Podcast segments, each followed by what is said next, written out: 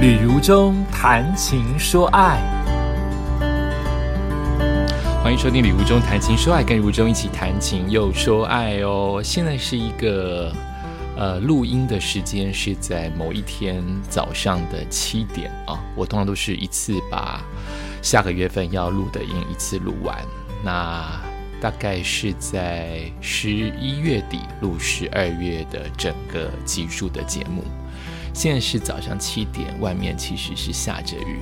那我五点就醒来了，我在干什么呢？我在帮我两个宝贝，在等于是安排他们的生活，包括一早起来先要把猫放出来。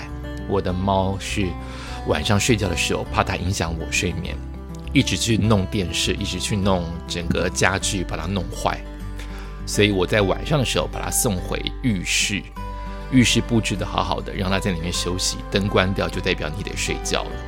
然后，所以我一早起床的第一件事情是先把它放出来，不然它会哀嚎，它会哀嚎到你很夸张的像小孩子哭闹，到你放出它为止，它才会安静。哈，就是这么任性。然后我就会开始吃早餐。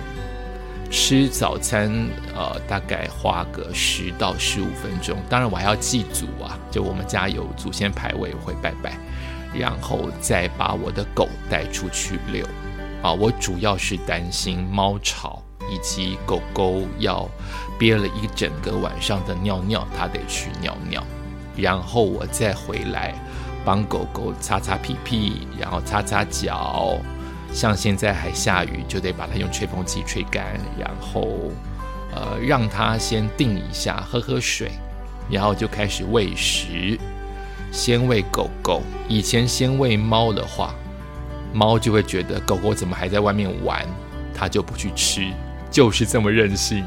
所以我得先喂狗狗，狗狗喂的食物的地方是在另一间厕所，让它们两个不会互相干扰，因为狗狗会去抢猫的饲料，好。所以狗狗会先去安抚它吃东西，吃的时候我再去喂猫，这样猫才会乖乖的回到它该吃饭的地方。这是我整个十月到十一月的整个主要的呃生活，尤其是一早上，扣掉我去日本那十三天，我大概已经做爸爸做一个半月的时间了。所以在今天的，你看我现在录音的时候，你们一定听不到它在外面吵，就是我的猫，我的狗不会吵，我的狗超级乖，我的猫就是非常任性，一定要放出来看到我为止，看到我它也不会多耐我。以前小的时候六个礼拜的时候很耐我，现在已经八九个礼拜爱理不理，随它如何。所以我今天的主题就要来谈谈我有儿子了。那我看看他的情况，能谈一集或谈两集啊？我是怎么会有儿子的呢？话说，其实我一直养狗，虽然我妈妈不爱猫也不爱狗，但至少有支持我的是我姐姐。我小时候第一只狗是我哥哥抱回来的，是我还没有上学幼稚园的时候。我哥哥抱回来，代表他也爱狗，所以我哥哥后来搬离我们家成家立业的时候，他有养过两只，听说是为了女儿养，也不是为了自己养。那我姐姐一结婚之后，她就告诉了我们全家说，为什么我已经长这么大了。我要做什么事情，还得要征求妈妈的同意。妈妈不开心，我养狗，我就不能快乐的养狗吗？所以，我姐姐一次就养了四只，现在是三只啊，有一只已经到天堂去做天使了。所以，我姐姐也是任性啊，所以她算是最支持养动物的人啊。那我妈妈就是不爱狗，不爱猫，可能跟她穷苦过有关系。听说。呃，对他们来说，那一代的人来说，自己都是一个受虐儿，自己是一个吃不饱的人。我妈妈经历过日剧时代啊，所以她可能对狗来说是畜生。为什么我们要对狗把屎把尿？对的比人还好，对妈妈都没有这么好，干嘛对狗把屎把尿？这就是我妈的观念。她甚至想过，猫猫曾经在她的床上尿尿，让她一个晚上都不能睡觉，被子都是冷的，所以她很讨厌狗跟猫，可以理解。但是。没办法，现在是我的人生，也就是，我大部分的人生都是享受有机会能够养一只狗。虽然我已经养过三只狗，一只狗叫小花，在我国一的时候往生；一只狗叫露露，在我刚进入社会的时候往生。想到它就很难过啊，因为我对它不够好哈。第三只是阳光，养了半年，因为它的后肢。适合在草原，不然它的后肢就越来越颓废，越来越滑倒，越来越外八，所以把它送到垦丁去给哥哥养，给另外一个朋友的哥哥养。所以我心里当中一直养的就是狗，想的都是狗，狗的可爱，狗的活泼，狗的黏我。我甚至有一点不喜欢猫。大家都疯狂的爱猫，传猫的影片，对我来说，猫可能。搞笑的时候，或是吐槽的时候，我觉得它很有趣，但可以不用我来养，因为我一直认为高猫比较冷血，比较自我，它不会跟我腻在一起。你看，人跟人之间相处都不行腻在一起，可是我却可以跟狗腻在一起。那我想，猫不会腻着我，它就是猫嘛。喜欢猫就是喜欢它独立的风采嘛。那我们为什么会被称之为铲屎官？就是因为猫要你摸它，你才能摸它。猫想干嘛就干嘛，没在理你的情绪跟喜怒哀乐。所以我一直对猫，尤其电影当中、电视当中、卡通当中，猫都是欺负狗的。它就是聪明很多，狗就是呆。猫就是有很多的算计。虽然我也真的看过我朋友的猫。超级黏它，超级温和，就像一只狗一样。可是有人就说这就不像猫了。总而言之，我都不想养猫。经过了这么多年，我也从来一点点百分之零点一都没有认为我会养猫。那我的健身教练，呃，就是已经跟我配合了两年的时间，然后他一直有养宠物。他养的方式比较放纵，也就是说，他让他家的猫就是关在家里面，不会像我们去逗弄它，也不会买猫棒，他就是跟他们生活在一起。因为猫跟猫之间会互相作伴，所以他几乎不用理他们。他的家里就一直很热闹，有各种动物，因为他的老板养了很多动物，有养狗，有养猫，三不时又跟他们家的猫混在一起，所以他感觉就是家里是一个动物园。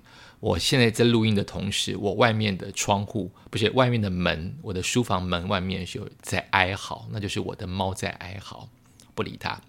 然后呢，他有一天就告诉我说，他捡到了一窝猫。我说你还捡猫啊？他就是看到了一窝流浪猫，他就把它捡回来了。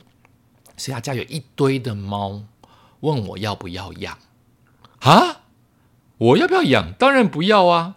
可是很奇怪啊！我在那个时候跟他健身，呃，我跟我教练的默契是，我们在健身的时候只谈健身。我不是去交朋友的，我是希望我自己健康跟练得比较壮，所以我们两个男人之间只谈健身，极少就都会谈运动，比如说我慢跑啊，会谈肌肉要怎么样控制啊，我们极少谈到互相的家庭。像我的教练知道我眩晕，也是因为要配合健身。他不太知道我家人，我也不太知道他的家人。我们就是淡如水的教练跟学生的关系。那这一点，我们两个人的默契是很好的。就是除了健身，我们就在健身房里面不要讲些八卦有的没的。但是他忽然问我这件事情的时候，也很奇怪，因为我本来就知道他养猫，偶尔会帮老板看着狗。可他讲养猫的时候，我居然说好啊，来看看呢，太奇怪了！你有种魔力，教练，你在我练的这么辛苦的时候，可能上气不接下气的时候，忽然问就这一句，会不会我就是因为脑缺氧，所以我就打 yes 了？我以前一定说，哎呦，不要不要不要不要，或是我是深思熟虑的人，我不会擅自做不负责任的决定，我都会说，那我想想看。可我居然说好啊，看看。也就是说，我已经让这件事情过了百分之三十到四十，从百分之零点一希望都没有可能的，变成我居然说好啊，那来看看，看看不就有希望了吗？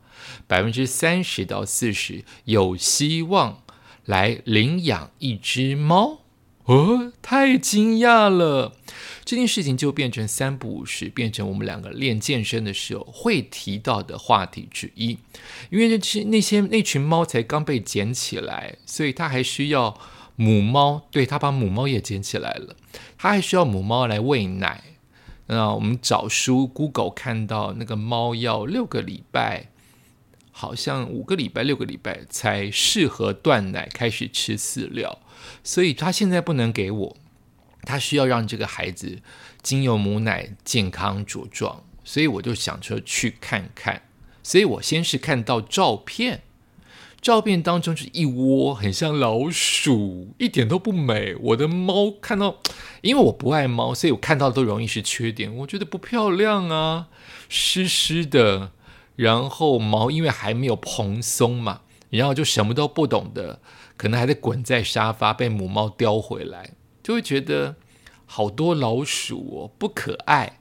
但是我还是挑了一只我认为比较好看的，那本来就是。那养动物，你要怎么去挑它？你可以挑的情况之下，除非你是认养不能挑的，你可以挑的情况之下，我们每一位都是为了颜值嘛，为了它的可爱嘛，为了它对你的反应嘛。可是看照片，当然就是挑颜值啊。我就挑了一只比较偏向于黑色的猫。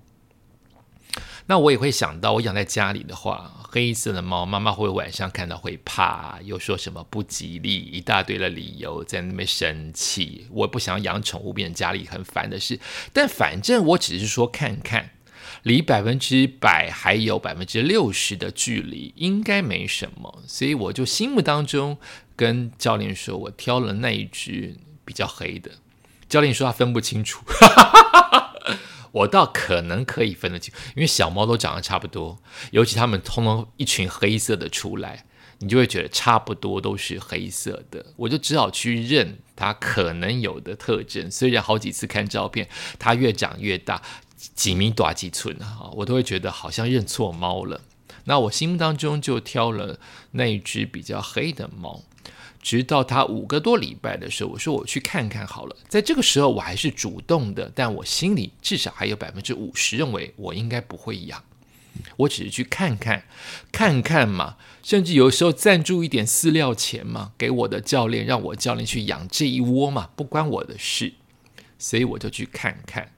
说实在，这个看看也奇怪，这个看看我就。发现这一窝猫加母猫都对我没有什么友善或不友善。我以为猫会有领域当中的限制，会抓我，会吵我，或者是特别黏我或特别讨厌我。没有诶，猫就活在自己的世界。呃，名如其猫，人如其名，名如其猫，它们就是活在自己世界。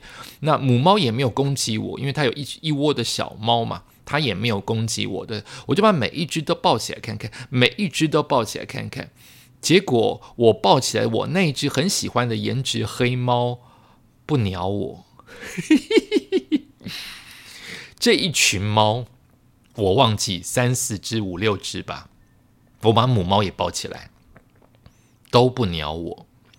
唯一鸟我的一只是毛偏向杂色，比较偏向黄土色，黑色当中有黄土色。这一只猫，从我抱起来那一刻，每一只猫头都撇开，只有这只猫抱起来，眼睛看着我。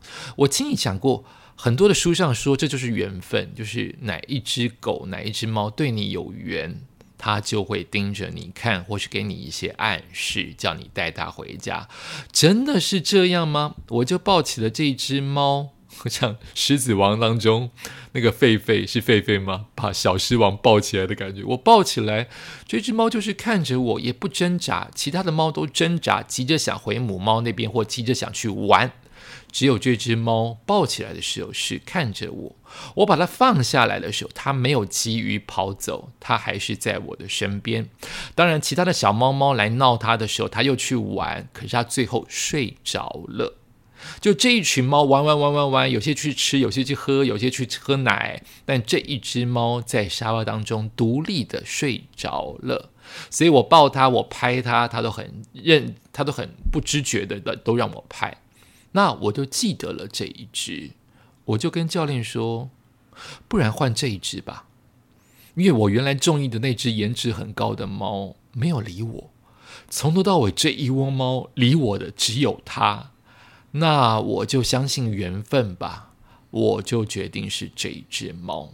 可是我没有想到，我说我决定是这一只猫的意思，其实代表的不仅是我选了这只比较土色金黄色的猫，它也代表着我是真的要养了耶。我在讲的时候还没有意识到，说我选这一只的意思代表是我要养了耶，而不是只是选呢，不是选美，选美完了，那个中国小姐或者台湾小姐还是继续在他自己的人生当中过他自己的人生。可是我选了猫，代表我要带回家。